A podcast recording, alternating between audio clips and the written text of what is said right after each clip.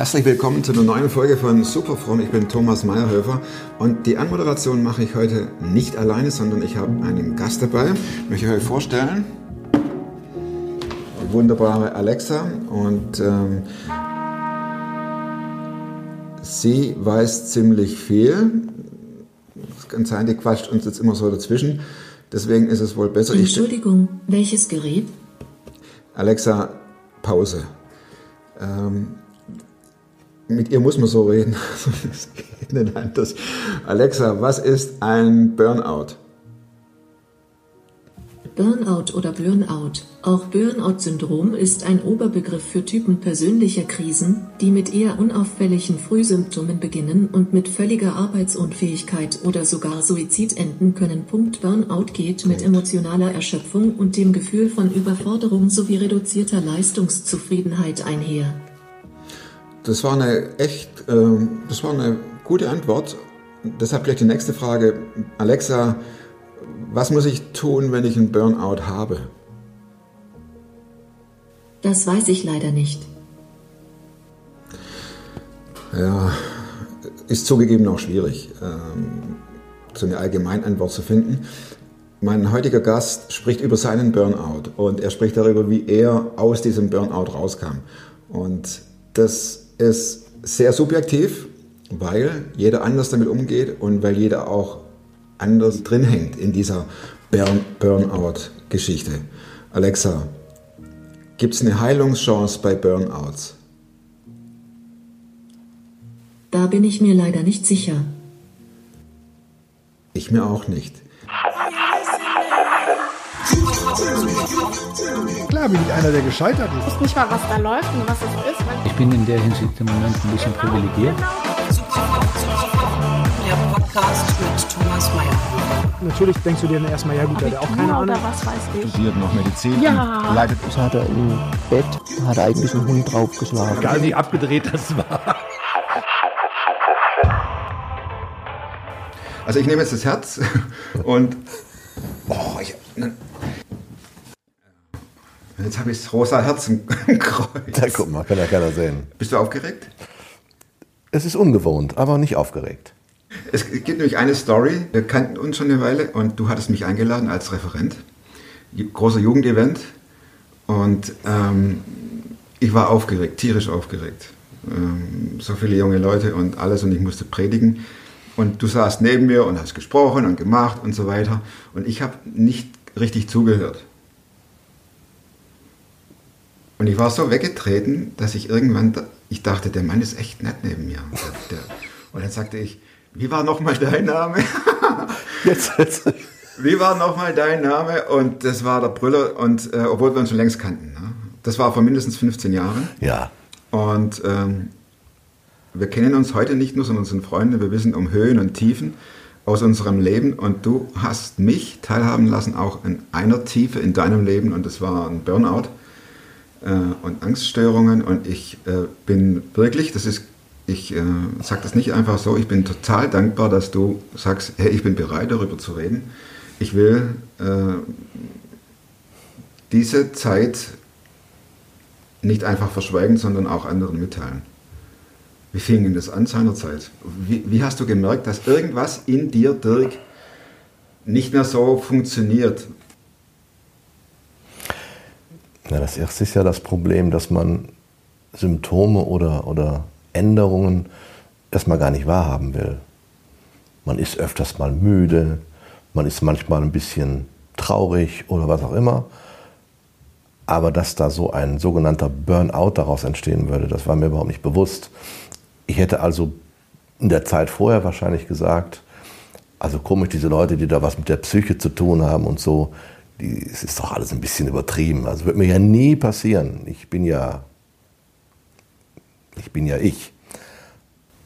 Und das war halt Stark und selbstbewusst ja, genau. und genau. Und das war eine fatale Fehleinschätzung, für die ich übrigens heute ziemlich dankbar bin, dass ich diese Fehleinschätzung hatte und dann auch eines Besseren belehrt wurde, auch wenn das sehr schmerzhaft war. Ja, wie fing das an? Es war einfach so, dass man kraftloser wurde, dass man nicht mehr so die Power äh, hatte für all die Sachen, die ähm, man so jeden Tag gemacht hat, auch im Beruf. Und ich kann mich gut erinnern, es war irgendwie eine Autofahrt. Ich fuhr zu einem Kunden nach Münster, lange äh, Baustelle und auf einmal wurde mir während der Fahrt kotzerbärmlich übel, also richtig, richtig übel, wo ich nichts Falsches gegessen hatte. Da musste ich, habe ich mich da gerade so auf so einen, so einen Parkplatz schleppen können mit dem Auto.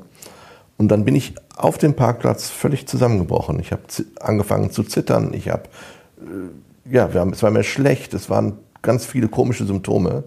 Und ich stand auf der Autobahn 1 zwischen Warendorf und Münster und wusste gar nicht mehr genau, was passierte jetzt überhaupt.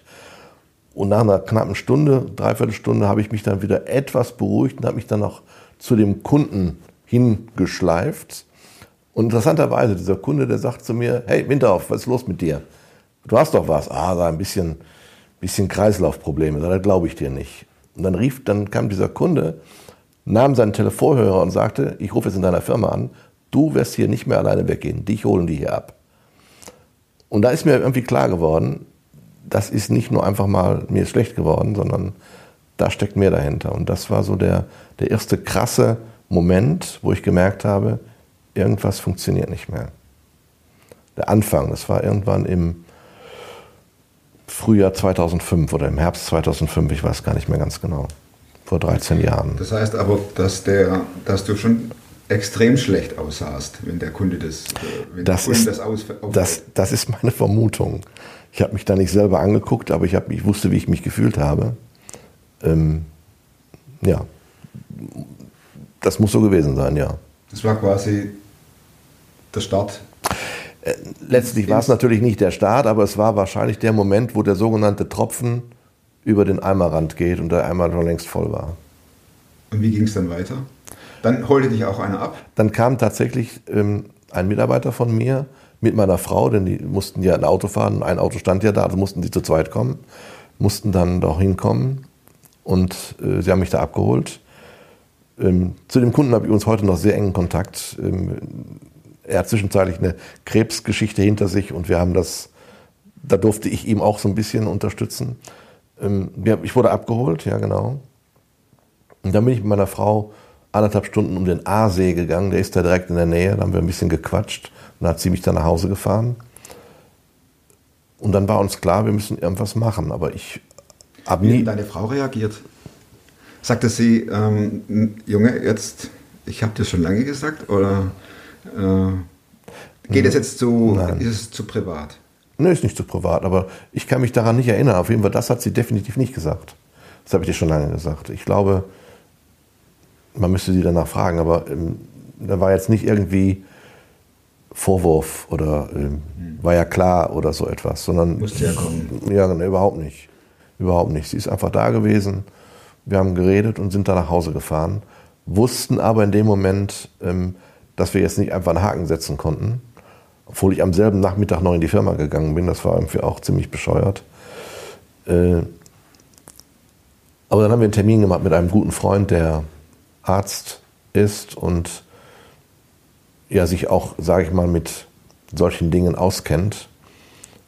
Und der hat uns dann tatsächlich zwei Tage später sogar sonntags empfangen und hat dann direkt gesagt, Junge, du hast einen Burnout.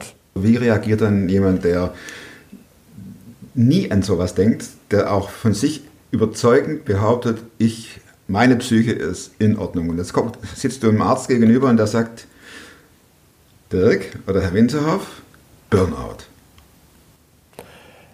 Ich habe das akustisch wahrgenommen, aber nicht geglaubt und auch nicht akzeptiert. Ganz einfach. Der hat mir dann ein paar Medikamente gegeben, erstmal, dass ich mal schlafen konnte und so. Äh, dann auch ein paar Sachen, die so in die Richtung von Antidepressiva gingen, die ich aber alle nicht letztlich vertragen habe, aber ich habe es nicht akzeptiert. Und bin dann weder in eine Behandlung gegangen, sondern einfach mich von Tag zu Tag geschleppt über einen sehr, sehr langen Zeitraum, bis ich zu dem Punkt kam, dass ich es akzeptiert habe. Und warum hast du dich von Tag zu Tag geschleift und hast nicht äh, gesagt, ich praktiziere jetzt Selbsthygiene oder ich greife ein oder lass eingreifen. Ich meine, 365 Tage ist ja schon eine Hausnummer. Gut, der gesamte Verlauf, das vielleicht mal vorab gesagt, war fast drei Jahre. Ähm, Das darf man auch nicht vergessen. Ja, warum? Warum macht man so einen Blödsinn? Man will nicht schwach sein. Ganz einfach. Und ich bin halt jemand, der das nicht so gut kann oder damals nicht so gut konnte, Schwäche zuzugeben. Immer vorne, wie du gerade gesagt hast, durch viele Sachen, ähm, auch mit Freude, jetzt nicht aus einer Selbstprofilierungsneurose heraus, überhaupt nicht, sondern die Dinge haben mir Spaß gemacht, haben mir Freude gemacht. Ich habe gerne alles gegeben. Und dann zu akzeptieren, jetzt bist du an der Reihe, dass möglicherweise andere dir mal was geben oder dass du mal zurückfährst oder so, das habe ich einfach nicht akzeptiert und wollte ich nicht akzeptieren. Schwäche kam irgendwie erstmal nicht in Frage. Obwohl mein ganzes Umfeld gemerkt hat, da geht gar nichts mehr. Die haben es bemerkt Natürlich. und du hast ähm, funktioniert. Ich habe nicht funktioniert, aber ähm, ich bin morgens in die Firma gefahren und ich, habe später mit meinem Bruder, der auch bei mir in der Firma arbeitet, oft darüber gesprochen und ähm, er hat gesagt, du saßt in deinem Büro, entweder hast du, hast du vor die Wand geguckt oder hast aus dem Fenster geguckt, wie oft ich dich schlafend erwischt habe. Aber wir haben es einfach las- laufen lassen, weil wir konnten ja nichts machen. Wir mussten, es musste irgendwie weitergehen und es, Das heißt, du bist in die Firma, guten Morgen, mit einem Köfferchen an der Hand, bist in dein Büro, Tür zugemacht und eingeschlafen. Teilweise ja. Natürlich habe ich zwischendurch auch noch Dinge gemacht. Es ist nicht so, als wenn ich gar nichts mehr gemacht hätte. Aber es war, ähm, wie sagt man so schön, ein Schatten seiner selbst. Und ich habe das ja gemerkt. Ist ja nicht so, als wenn ich das nicht gemerkt hätte. Das war schon schwierig. Emotional sehr schwierig. Und für mein Umfeld, das weiß ich im Nachhinein auch natürlich, mindestens genauso schwierig, nur auf einer anderen Ebene. Das wäre meine nächste Frage. Wie hat denn dein Umfeld darauf reagiert? Jetzt nicht nur die ähm, Familie oder engeren bekannten Freunde, sondern äh, Gemeinde oder also du gehst in eine Kirche und äh, wie haben die darauf reagiert? Die kannten ja bisher den starken, tollen Dirk, der neben dem, dass er super predigt, äh, sehr belastbar ist.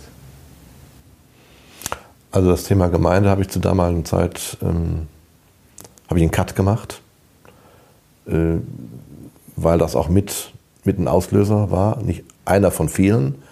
Ähm, das war dann für mich erstmal erstmal erledigt. Wir sind wirklich gesegnet mit guten Freunden, mit einem guten, wirklich guten Freunden, die nicht so kamen, wie du soeben gesagt hast, wie konnte das passieren, sondern die wirklich immer versucht haben, mich in eine Richtung zu drängen, lass dir helfen, lass es nicht einfach laufen, mach was. Ähm, meine Familie sowieso.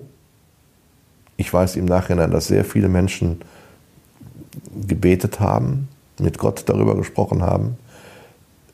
Mein persönliches Gebetsleben war in der Zeit, außer dass ich Gott oftmals angeschrien habe, war jetzt nicht so aktiv, weil ich es einfach nicht mehr konnte.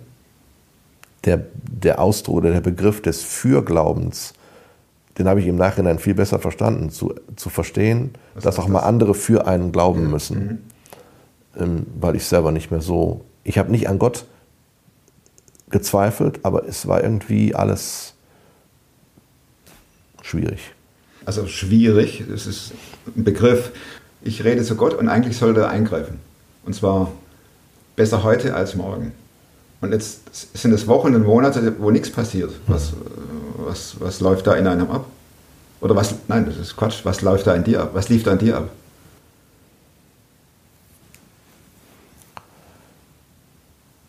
Auf jeden Fall ganz oft diese Frage nach dem Warum. Und dann kam dann dieser, dieser Theologe mir hoch, der sagte, du sollst nicht warum fragen, du musst wozu fragen. Und dann habe ich gesagt, so ein Bullshit. also ich habe, das muss ich ehrlicherweise sagen, ich habe nie daran gezweifelt, dass Gott da ist. Ich habe nie daran gezweifelt, dass es Gott möglich ist, die Dinge zu verändern. Aber ich habe Gott einfach nur nicht verstanden. Ich habe dann schon auch natürlich immer mal wieder auch gebetet und versucht, Dinge zu tun. Es war eine Verzweiflung, ja, man könnte es vielleicht eine Verzweiflung nennen, man könnte es. Ich war ja nicht mehr ich selber, auch in meiner Gefühlswelt. Ich war ja einfach schlicht und ergreifend, ich war krank. Und wenn die Seele krank ist, dann reagiert man auch völlig anders, als man als normaler reagieren würde. Als gesunder. Als gesunder, ganz genau. Ja, stimmt, krank ist nicht unnormal, aber ähm, ja genau, als gesunder. Ja. Gab es denn auch solche, die sagten, du musst äh, richtig glauben? Oder bete mehr? Oder ähm, ja, das äh, könnte ja auch, ich persifliere etwas, äh, ein Ausdruck einer Strafe Gottes sein? Oder kamst du um solche Diskussionen rum? Also ich glaube, wenn mir das jemand als Strafe Gottes verkauft hätte, dann hätte ich meine letzten Kraftreserven zusammengenommen und hätte diese Person nicht mehr liebevoll vor die Tür gesetzt. Nein, hat aber auch keiner gesagt, muss ich sagen. Ähm, die Sache mit dem, du musst nur einfach mehr glauben, ähm, zu dem Zeitpunkt hatte ich äh, zu dieser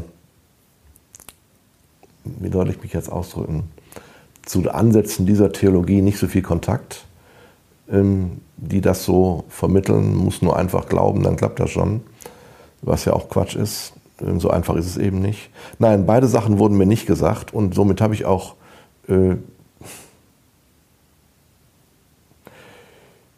Ja, du merkst, es fällt mir schwer, da über die Gefühle der damaligen Zeit zu sprechen. Erstens, weil ich dankbar bin, dass ich sie so jetzt nicht mehr habe es war ein völliges Durcheinander, oft auch in meinem Kopf. Ich bin auch oft morgens früh in die Firma gefahren und habe wirklich in meinem Auto während der Fahrt Gott angeschrien. Also ich kann einfach nicht mehr, ich will auch nicht mehr. Ähm, dann gab es auch noch ein paar Gegenreaktionen von Medikamenten, die ich genommen habe, die mir eine so, eine so eine Unruhe in mir hervorgerufen haben, die ich überhaupt nicht kannte. Ähm, im Nachhinein weiß ich, dass ich einfach nur Medikament nicht vertragen habe, wusste ich aber dann auch längere Zeit nicht. Also war alles wie durcheinander gewürfelt. Es war, was früher in einer göttlichen Ordnung war, war auf einmal in einer komplett göttlichen Unordnung. Also das war deine Definition? Ja. Von göttlicher Ordnung, wenn alles normal läuft und göttlicher Unordnung, wenn ja, definitiv. das Leben aus den Fugen geraten Ja, ist. genau, genau. Genau. An deiner Rückfrage entdecke ich natürlich ein, etwas zwischen den Zeilen. Ähm, oh, such nicht zu viel. Ich suche nichts. ich glaube eben, dass Krankheit nicht von Gott ist. Das ist meine feste Überzeugung. Und deswegen sage ich göttliche Unordnung. Und trotzdem gehört sie auch zum Leben dazu. Ähm, da ist jetzt hier nicht der Platz, das theologisch auseinanderzunehmen. Nein, ähm, deshalb ist Super von mir auch nicht äh, eine Sendung über Fachreferenten, sondern mhm. Geschichten aus dem Alltag, wo genau. jeder subjektiv über das berichtet, was er empfindet und was er auch denkt. Deshalb diskutieren wir da gar nicht drüber. Äh, was ich meinte allerdings, das war der Hintergedanke, wie ähm, man, ich kann mir vorstellen, dass man sich so als Gast empfindet oder als Beobachter, wie man von einer, jetzt äh, benutze ich deine Begriffe, von einer Ordnung in eine Unordnung hineinschlittert und das vermutlich im wahrsten Sinne des Wortes, weil du kannst dich ja nirgends festhalten. Mhm. Es ist nichts mehr so, wie es vorher war. Mhm. Und was macht das mit dir oder machte das mit dir? Dieses, dieses Feststellen, Schande, das ist, ist alles upside down. Ja, das hat mich völlig, völlig nach unten gezogen. Ist ja klar. Und ich habe auch in der Zeit endlich angefangen, einfach mal zu weinen. Schwäche, das habe ich glaube ich so eben kurz gesagt, Schwäche war so eine Sache, die, die wollte ich nie so in meinem Leben gerne zugeben. Und das ist so gut, dass man Schwäche zeigen kann. Und derzeit habe ich oft wirklich wirklich viel geweint. Meistens für mich alleine. Ähm, und heute bin ich froh, dass ich bis heute in der Lage bin zu weinen, weil es ein guter, ein guter äh, Ausgleich ist für manche Situationen. Aber damals war das für mich alles Neuland und es war für mich sehr irritierend, überhaupt in so einer Situation zu sein. Irritation ist auch vielleicht ein, ein, ein, ein, ein guter Ausdruck, um nicht zu wissen, wie geht der Weg weiter. Und ich wusste es auch nicht mehr. Und dann kam natürlich hinzu, wie gesagt, ich bin selbstständig und ich, die Firma ist schon sehr stark auf meine Person fixiert gewesen, irgendwie auch immer noch, aber und da kamen natürlich auch Existenzängste dazu. Was passiert? Weil ich meine Kunden nicht mehr so betreuen konnte, ähm, wie ich das gerne gewollt habe. Das kommt natürlich dann noch, das verstärkt so eine Sache natürlich noch. Nachts nicht mehr geschlafen, nachts wach geworden, Angstzustände gehabt und so etwas. Genau. Warst du irgendwann mal kurz davor, alles aufzugeben? Was meinst du mit alles aufgeben? Dein Leben. Nein. Interessanterweise nicht. Ähm, ich kann den Gedanken aber heute nachvollziehen, wenn Menschen mir sagen, ich möchte nicht mehr leben. Aber diesen Gedanken habe ich nie gehabt. Dafür war mir meine Familie zu wichtig, mein Umfeld zu wichtig. Und dafür habe ich in mir tief doch noch gemerkt, wie lebenswert das Leben eigentlich ist. Dass ich manchmal gedacht habe, ich kann nicht mehr oder solche Aussprüche, die kamen natürlich schon öfter, aber die waren jetzt nie in Verbindung mit irgendwelchen suiziden Gedanken oder so. Davon bin ich wirklich, kann man das sagen, bewahrt worden. Ich weiß nicht, wie ich es ausdrücken soll, auf jeden Fall warte ich sie nicht. Ja. Nach welchem Zeitraum hast du bemerkt, es tut sich was in Richtung Verbesserung? Gut, ich habe ja lange gebraucht, bis ich überhaupt mal bereit war, ähm, eine Therapie anzugehen. Dann bin Darf ich, ich nachfragen, was für eine Therapie war das? Oder äh, war das nur medikamentös? nein, nein, medikamentös hat bei mir überhaupt nichts gebracht. Ähm, ich bin in eine, ja, wie nennt man das, biblisch-therapeutische Seelsorge gegangen. Habe da einen Menschen kennengelernt, der wirklich auf eine coole Art und Weise ähm, mit mir gesprochen hat, Dinge so ein bisschen versucht hat aufzuarbeiten, aufzudröseln. Ähm, und habe damals auch äh, Kontakt bekommen, nach zwei Jahren, glaube ich, in der Zeit, äh, zu einer Organisation, die eben sehr stark Gebetsseelsorge äh, unterstützt oder macht. Und da ist auch nochmal ganz vieles äh, aufgebrochen zum Guten, neues Gottesbild entstanden. Also es ist einfach so ein, so ein Weg gewesen, der aber viel hätte kürzer sein können, wenn ich von vor- vornherein das akzeptiert hätte. Und so habe ich mich wirklich unterm Strich mindestens drei Jahre lang mit diesem ganzen Mist auseinandersetzen müssen. Ach, Du hast dich gegen die Art der Therapie gewehrt am Anfang? Ich habe mich erstmal gewehrt, überhaupt eine Therapie zu beginnen. Ah, okay. Und das hat fast ein Jahr gedauert. Wieder aus demselben Grund des, der Scham oder Ja, klar. der Dirk, Ja, klar. der Gewinner, Dirk, braucht eine Therapie. Genau. Das, also, das muss man auch nicht schönreden. Ähm, Und heute weiß ich eben, dass so viele, es laufen so viele Masken rum in unserer Gesellschaft. Ähm, Und das war dann auch, dieser starke Dirk war dann oftmals auch eine Maske. Weil der ist ja nicht auf einmal 2005 schwach gewesen, der war ja vorher auch schon oftmals schwach.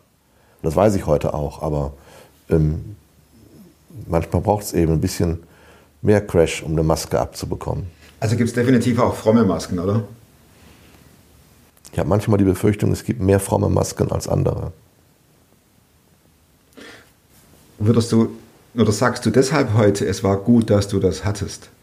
Das ist ja etwas kontraproduktiv, diese Aussage. Ich bin froh über, diese, äh, über diesen Burnout, weil, Punkt, Punkt, Punkt. Ist das ein Grund, dass die Maske runterkam vom Dirk? Natürlich ist das ein, ein Grund gewesen, wobei die Masken haben ein, eine Eigenart. Das ist so ein bisschen wie, wie so Magnete. Man muss immer wieder aufpassen, dass so eine Maske nicht wieder anfliegt und man auf einmal wieder eine Maske aufhat. Wahrscheinlich ist das auch ein Stück weit das Leben. Aber genau, das war ein Grund, dass die Maske runter konnte. Aber das Gute war für mich auch im Nachhinein, ich habe einen ganz anderen Blick bekommen für, für Menschen. Ich habe viel mehr Verständnis bekommen. Ich kann heute, das darf ich sagen, ähm, seelsorgerlich anders mit Menschen umgehen, wie ich das in der Zeit davor konnte. Wobei wir immer Kontakt hatten durch die Jugendarbeit mit vielen Dingen, die auch schwierig waren und äh, viel durchgefochten haben, auch mit, mit jungen Leuten. Aber das hat alles eine andere, für mich eine andere Qualität bekommen, einen anderen Blickwinkel bekommen und äh, viel mehr Verständnis auch für, für Dinge bekommen. Du hast es jetzt äh, des Öfteren erwähnt, dass dein Blick für Gott sich verändert hat oder ähm, dein Verständnis von Gott. Mhm. Kannst du da äh, ein bisschen für Laien die Tür aufmachen, was das heißt? Also ich meine, ich bin auch, ich bezeichne mich da auch als Laie. Was würdest du sagen, was hat sich verändert? Denn eigentlich ist ja Gott Gott und sitzt im Himmel und ähm, Also- wirkt oder wirkt nicht. Handelt oder handelt nicht. Ja, ja, klar. Redet oder redet nicht. Also so. Die, Also gut, erstmal, wenn ich von Gott spreche, dann spreche ich von dem Gott der Bibel, weil es wird ja heute oft über Gott gesprochen und damit ist jemand ganz anderes gemeint, der gar nicht Gott ist. Also das ist eben das, an das ich glaube. Ja, was, mein Gottesbild ist so gewesen, so geprägt gewesen von einem Gott, der, es gab früher in, der, in meiner Sonntagsschulzeit gab es ein Lied, das wurde, es hieß, ähm, pass auf, kleines Auge, was du siehst, denn der Vater in dem Himmel schaut herab auf dich, so nach diesem, schaut herab auf dich und passt genau auf und sieht alles, was du tust ähm, ein desolates Kinderlied, wo in Kinder etwas hineingepflanzt wird von einem Gott, den es überhaupt nicht gibt. Gott ist nicht der, der Wachpostengott, der nur darauf wartet, dass wir was falsch machen oder so, sondern Gott ist anders. Aber ich habe diesen irgendwie ganz tief in mir diesen, diesen Wachpostengott gehabt und wollte auch immer ein Stück weit Gott gefallen durch das, was ich tue. Ich habe es schon von Herzen gemacht, aber da schwang immer so ein bisschen mit, du musst Gott ja irgendetwas bieten, du musst Gott ja, zufriedenstellen, würde ich jetzt, es hört sich jetzt, ist falsch, aber liefern. liefern, abliefern. Ein guter Christ, der liefert ab, der ist im Einsatz, der gibt, was er kann und äh, verliert alles, weil er ja im Himmel alles wieder bekommt und so. Also so komische Gedanken, so bin ich auch groß geworden und die sind aus meiner Sicht, ähm, haben keinen biblischen, göttlichen Ursprung. Und ich habe da wirklich Gott seit durch die Krankheit und auch ganz besonders durch diese ähm, Gebetsseelsorgezeit habe ich Gott ein völlig neues Bild bekommen, dass Gott einfach ein Papa ist, dass Gott jemand ist, der, der sich wünscht, dass wir uns sozusagen bildlich auf seinen Schoß setzen können, der sich wünscht, dass wir mit ihm zusammen sind, also der einfach gerne mit uns zusammen ist und das Beste mit uns plant. Und das ist irgendwie so aufgegangen auf einmal, was ich vorher so nicht kannte. Und auch, was mir auch aufgegangen ist, dass Gott viel mehr für einen Menschen plant, als wir das manchmal denken. Und dieser Satz, Gott ist alles möglich, den kannte ich zwar theoretisch, aber ich habe ihn danach auch praktisch so erlebt, dass man wirklich Gott alles zutrauen darf, was mehr ist, als unser Verstand sozusagen äh, meint, was möglich wäre. Also das Bild hat sich, das ist sehr schwer in Worte zu fassen, aber mein Bild hat sich einfach verändert. Für mich ist Gott nicht mehr der, der entfernt ist, sondern er ist, er ist mein Papa und Jesus ist mein Freund und der Heilige Geist ist in mir und das ist so eine Einheit, die, das macht mich schon sehr, sehr froh. Und das habe ich vorher anders erlebt, vor der Krankheit. Und ist es so, dass du, als du das begriffen hattest, dass es dir dann besser ging oder ging es dir besser und du hast das Begriff und oder du hast gesagt, okay, jetzt äh, habe ich diese neue Erkenntnis und Einstellung von Gott? Ähm, es ging natürlich nicht sofort besser. Und ich reagiere heute immer sehr allergisch, wenn man von einer Kanzel oder von einer Bühne hört, wenn du dich Je für Jesus entscheidest, wird dein Leben gut sein. Das ist nicht die ganze Aussage, weil ich glaube, wenn wir uns für Jesus entscheiden, mit Gott leben wollen, haben wir eine Sicherheit, dass wir wissen, wo wir die Ewigkeit verbringen werden. Aber Gott hat uns niemals die Zusage gemacht, dass wir keine Probleme bekommen. Aber er hat uns die Zusage gemacht, ähm, mit uns da durchzugehen. Ich habe oft dieses, dieses Beispiel gebraucht, ähm, dass, dass Täler ja nicht dafür da sind, um in so einem Tal ein Zelt zu bauen und Flöcke zu schlagen, sondern dass Täler dazu da sind, um durch sie durchzugehen und wieder an die Sonne zu kommen. Und ich glaube, das ist das Gottesbild, was ich verstanden habe. Dass Gott an meiner Seite ist, auch heute, wenn Täler da sind. Und deswegen war damals auch bei dieser Erkenntnis, war es nicht so, dass ich da nach Hause kam und ähm, alles war gut. Aber ich weiß noch genau, und das könnte man meine Frau fragen, als ich von einem speziellen langen Wochenende nach Hause kam, vier Tage war ich da, dass meine Frau gemerkt hat, ähm, da hat sich grundlegend was verändert von dem, wie ich da äh, Gott nochmal neu kennengelernt habe. Und wenn wir uns jetzt wieder zurückbegeben äh, begeben in das Thema oder zum Thema Krankheit, würdest du sagen, du bist heute geheilt? Oder bedarf es einer äh, oder bedarf es vorbeugenden Maßnahmen, um nicht wieder in diesen Burnout zu kommen? Unbedingt. Ich glaube, Heilung in dem Sinne, dass das nie wieder passieren kann, das, das kann sich keiner sagen. Jeder hat irgendwie, steht in der Gefahr, da reinzurutschen. Und ich wahrscheinlich sowieso ein bisschen mehr, weil alle Menschen, die hochsensibel sind, ähm, sind eher in der Gefahr, wieder da reinzurutschen. Und ich merke das, ich werde momentan auch sehr herausgefordert in meinem Leben und seit einiger Zeit wieder mehr als sonst. Und ich muss schon gut aufpassen, dass ich da äh, Stellschrauben drehe, mir Ruhephasen einbaue und sowas alles, damit sowas nicht wieder passiert. Das kann immer wieder passieren. Kannst du da Tipps geben, was, aus, was, was jetzt für dich Stellschrauben wären? Ja, also es gibt wahrscheinlich, ich glaube, jeder muss seine persönlichen Stellschrauben finden.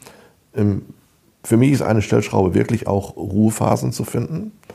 Für mich ist eine Stellschraube, mich von kräfteraubenden Menschen fernzuhalten, was man im Berufsleben leider nicht immer kann, aber darüber hinaus kann man das schon ein bisschen beeinflussen. Ich glaube, man muss sich fragen, wo engagiere ich mich und wo macht es keinen Sinn, dass ich mich engagiere. Ähm, wo, ich glaube, man merkt das auch, wo einem, wo einem nur Kräfte gezogen werden. Wenn ich zum Beispiel an unsere Freizeitarbeit denke, ich liebe das, mit jungen Leuten zusammen zu sein.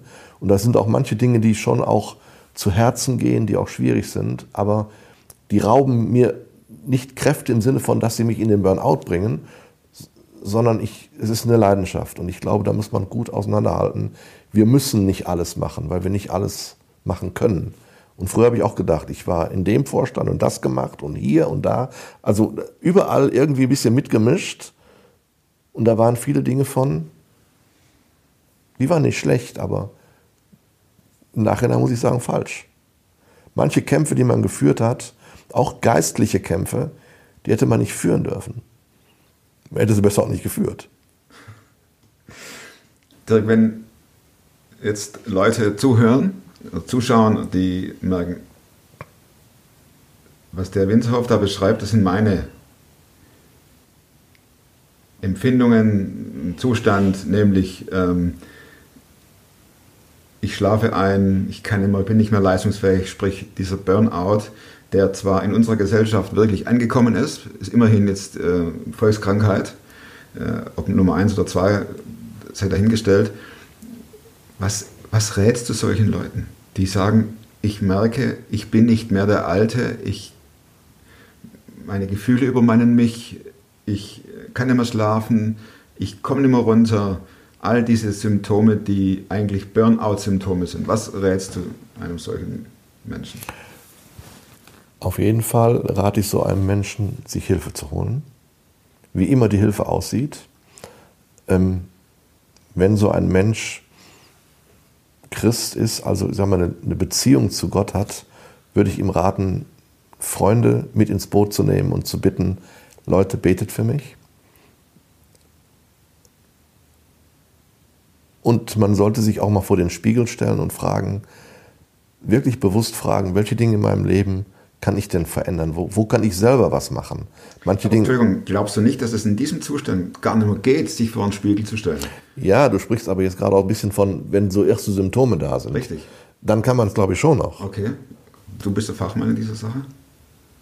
Ja, ich weiß nicht, Leider. ob ich alleine Fachmann bin. ähm, ich glaube, zu dem Zeitpunkt, als es bei mir losging, konnte ich es nicht mehr. Okay. Das ist richtig. Aber hätte ich diese, die Zeiten vorher, die Monate und ja, das schon wahrgenommen, dass das in diese Richtung geht, hätte ich wahrscheinlich schon auch Stellschrauben drehen können. Also ich weiß, um ein Beispiel zu sagen, ähm, wir haben damals ähm, sehr bewusst einen Gemeindecut gemacht und da hatte ich tatsächlich nicht mehr die Kraft. Und dann hat es meine Frau übernommen, hat gesagt, wir machen hier jetzt einen Cut, es geht nicht mehr. Und ich bin ihr so dankbar, dass sie das damals gemacht hat, weil es meine Meinung war, aber das konnte ich schon nicht mehr. Aber dieser Cut hätte vielleicht schon etwas eher sein müssen, als ich es noch konnte. Wir kommen so langsam zum Ende. Kannst du mir noch ein klares Statement gegen Scham geben? Gegen Scham. Ja, damit Leute nicht denken, ich darf nicht bekennen. Ich darf nicht, äh, ich muss den Starken spielen. Ich muss äh, meine Maske und fest betonieren. Keiner darf sehen, mir geht schlecht. Kannst du ein klares Statement dazu geben? Reiß die Maske runter, sei ehrlich, ähm, such einen Therapeuten, steh zu dem, was du hast, halt durch. Also Fakt ist ja, eine Maske ist ja etwas, was nicht zu mir selber gehört. Also ist es ja ein Fremdkörper. Und mit einem Fremdkörper an mir bin ich ja immer unfreier. Und ich glaube einfach, die Motivation ist zu sagen, ich reiß die Maske deswegen ab, um alle Fremdkörper wegzukommen, um endlich der zu sein, der ich wirklich bin. Authentisch zu sein funktioniert nur ohne Maske. Aber das führt auch in eine Freiheit rein, die man einfach so nicht erlebt, wenn man nur mit Maske lebt. Maske ist unfrei, ohne Maske ist frei. Selbst auf die Gefahr hin, dass Leute sagen, was ist denn mit dem los? Ja, das kann auch sein, dass das mal passiert. Natürlich kann das sein, aber das muss ja nicht unbedingt negativ sein. Du sagtest eben, selbst auf die Gefahr hin, dass Leute, Punkt, Punkt, Punkt. Aber wenn ich erkenne, mein ganzes Leben basierte auf einer Lüge.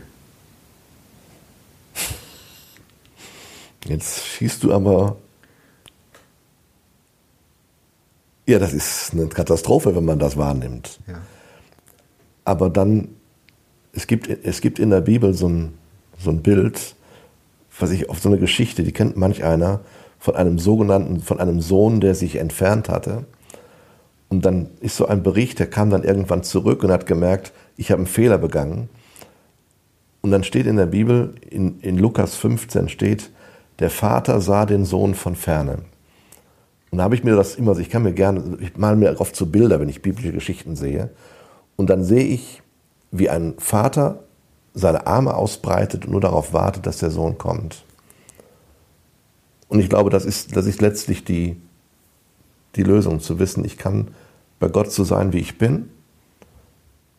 Selbst wenn mein Leben eine einzige Lüge war, wird er, wenn ich im Arm des bei Gott bin, wird er nicht sagen, dein Leben war aber eine einzige Lüge, was ist denn los mit dir? Sondern er wird einfach sagen, ich liebe dich so, wie du bist, sei herzlich willkommen. Sei bereit für einen Neuanfang und den wird's immer, der ist ja immer möglich. Neuanfang ist ja, egal wie alt ich bin oder wie jung, ich kann ja immer mit Gott neu anfangen. Und deswegen muss man, finde ich, keine Angst davor haben. Selbst wenn so eine krasse Geschichte, das ist man schon krass zu sagen, mein ganzes Leben war eine einzige Lüge. Oh, ich glaube, so krass ist es nicht. Ich glaube nicht. Okay.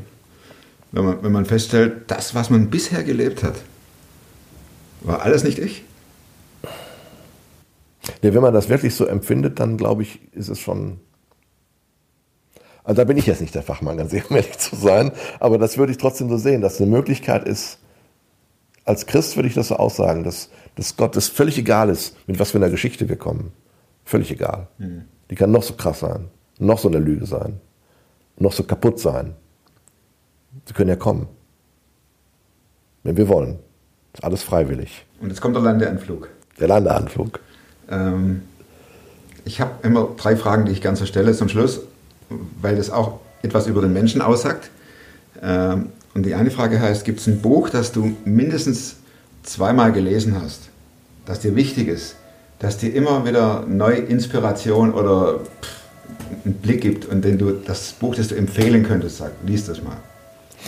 Jetzt muss ich dazu sagen, ich bin im Gegensatz zu meiner Frau nicht der Buchleser.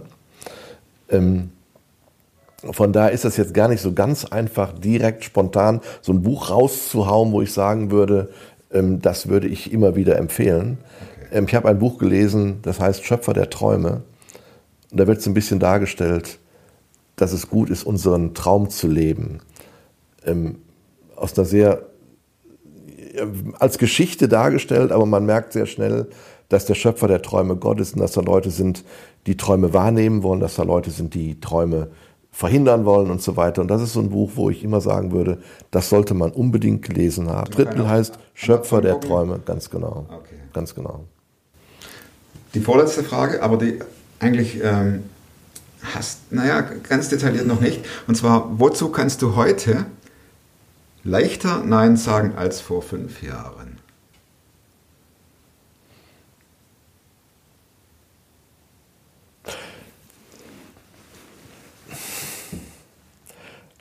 Also Nein sagen ist nicht meine Stärke, aber früher konnte ich es schlechter, das stimmt schon.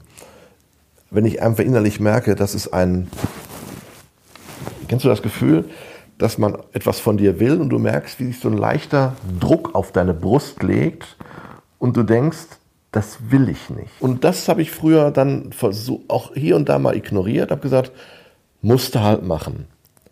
Da musst das, du durch. Da musst du jetzt durch. Und da sage ich heute, Nein, muss ich nicht.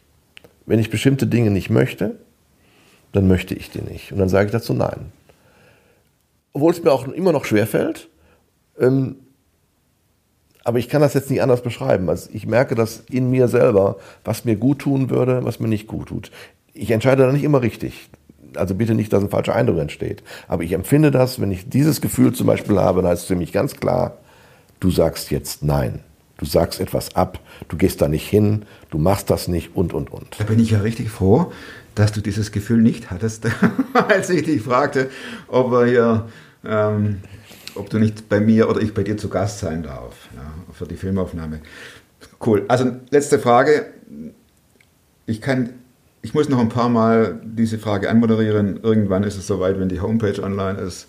Wir sind ja jetzt noch vor November, dem offiziellen Start von Superfrom in drei Wochen geht's los, dann muss man die Frage nicht wiederholen. Und zwar heißt die, wenn du die Chance hättest, an einem beliebigen Ort, vorzugsweise einer sechsspurigen Aus- und Einfallstraße, ein riesiges Plakat aufzustellen. Riesig. Jeder, der daran vorbeifährt, liest's.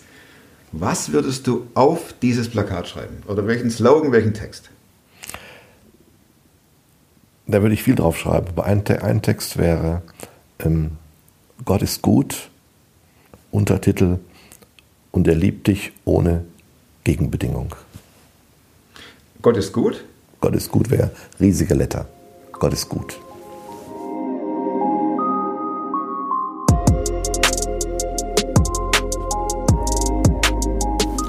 Also die Informationen waren tatsächlich viel besser als die von Alexa, wobei sie hat ja wirklich gesagt, dass sie es nicht weiß und von daher ist es in Ordnung.